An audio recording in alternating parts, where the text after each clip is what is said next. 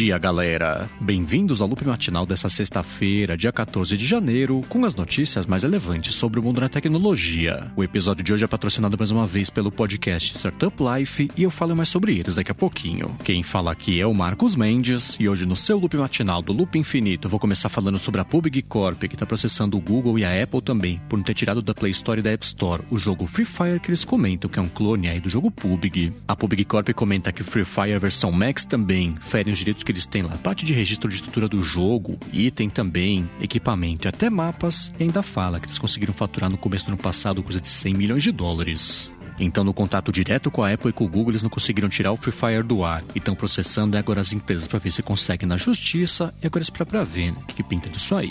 Agora, ainda sobre o mundo dos jogos, a Microsoft falou pro The Verge que encerrou a fabricação dos modelos todos aí do Xbox One, uma decisão que aconteceu na verdade em 2020, mas só agora está sendo divulgada. Isso foi consequência de uma certa forma da Sony ter decidido continuar fazendo o PS4, né, para conseguir dar conta da demanda do PS5, e a Microsoft fez ao contrário. O que ela fez foi decidir encerrar a produção do Xbox One para conseguir se concentrar na fabricação lá do Xbox Series S e Series X, mas os dois jeitos, né, tá faltando os consoles novos no mercado.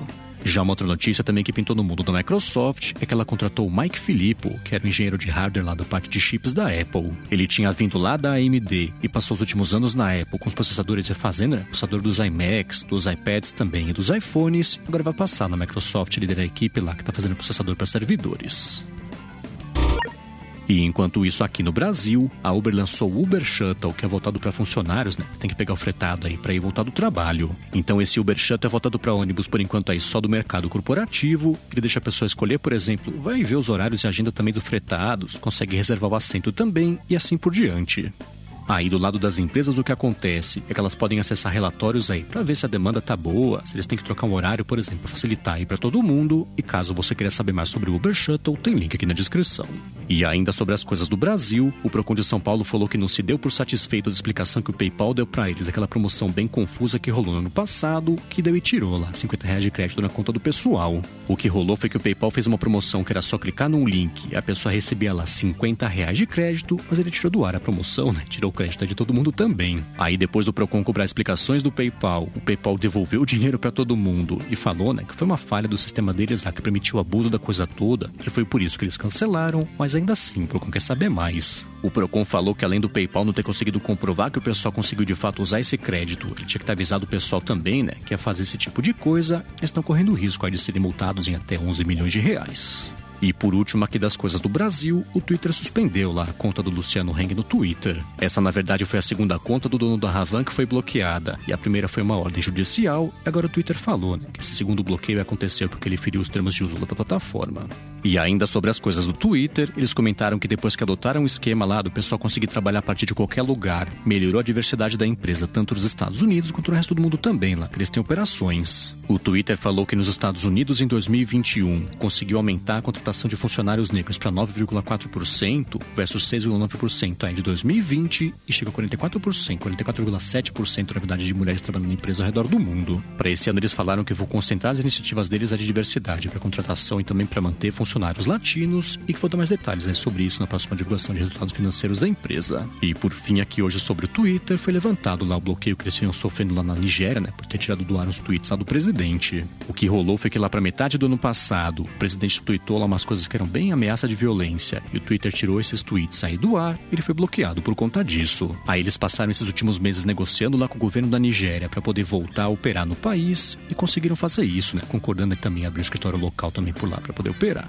Bom, e pulando de uma rede social para outra, o Instagram tá testando com umas pessoas aqui no Brasil e na Turquia também, um feed vertical de stories como acontece nos Reels, o que claro, né, que é mais uma cópia aí do TikTok. Com isso o Instagram tá sinalizando que ele vai seguir adotando os recursos aí do TikTok para conseguir manter né, a base de usuários e parece que está funcionando, que eles voltaram esse app mais baixado do mundo no finalzinho do ano passado. É que pintou um relatório do Ascensor Tower que mostrou que no quarto trimestre do ano passado, o Instagram conseguiu ultrapassar o TikTok e voltou a ser aí, o aplicativo mais baixado do mundo. Eles falaram que o Instagram teve o melhor trimestre desde lá de 2014 e ainda aumentou em 10% a quantidade de downloads em comparação com o terceiro trimestre do ano passado. Então, com isso, o Facebook conseguiu voltar com um dos aplicativos deles aí a ter o app mais baixado do mundo, né? Que não rolava desde 2020 com o WhatsApp. Agora esperar para ver, né? Se eles conseguem manter essa taxa de downloads frente ao TikTok. E por último, aqui hoje sobre apps sociais, o Snapchat está correndo atrás do prejuízo, né? Ficou meio parado nos últimos tempos e anunciou que está colocando novidades aí, tanto no aplicativo de Android quanto também do iOS. A empresa comentou que a partir de agora nas mensagens você vai conseguir responder uma mensagem específica, né? Como acontece basicamente aí todo outro mensageiro que concorre com a plataforma. E confirmaram também, né? A pessoa vai conseguir mandar em breve reações com os bitmojis lá para as mensagens também quando estiver trocando com alguém. Além disso, eles falaram também que vão começar a implementar stickers de enquetes para a galera poder postar nos stories. E falaram também que vão aumentar a qualidade de vídeo e de áudio, né? Pra galera que faz as chamadas, com direito também, né? O jeito da pessoa conseguir até aplicar o filtro antes lá para poder entrar na chamada já com um filtro divertido.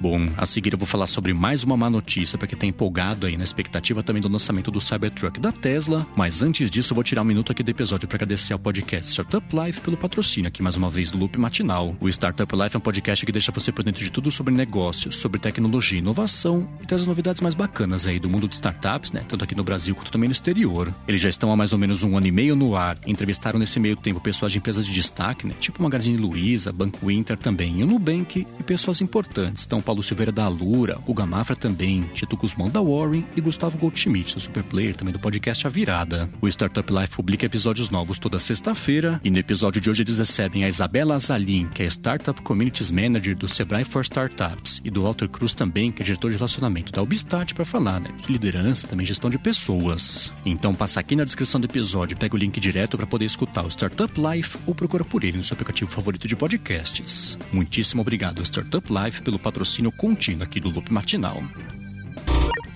Bom, vamos lá, né? Quem sempre acompanha aqui o podcast sabe que lá em 2019 a Tesla anunciou o Cybertruck, que é uma picape futurista e que era para começar a ser vendida no finalzinho do ano passado, mas ela adiou aí o lançamento. Falou que ia começar a produção, na verdade, agora nesse ano. O aviso do começo da produção nesse ano estava aparecendo quando a pessoa pedia lá um Cybertruck no site da empresa, mas ela tirou agora esse aviso, né? Falou que vai avisar mais pra frente aí só o que vai acontecer. A especulação da galera é que além dessa falta global de chips, né, que a Tesla até tá conseguindo contornar, reprogramando os chips que ela tem, tá difícil de conseguir fabricar e também, até o carro por porque ele tem um design que é bem, bem diferente, né? Bem ambicioso também. E o Musk comentou também isso tudo. Ele falou que vai dar mais detalhes aí do roadmap novo do Cybertruck na divulgação dos resultados financeiros da companhia. Então espera para ver, né? Isso vai acontecer nas próximas semanas.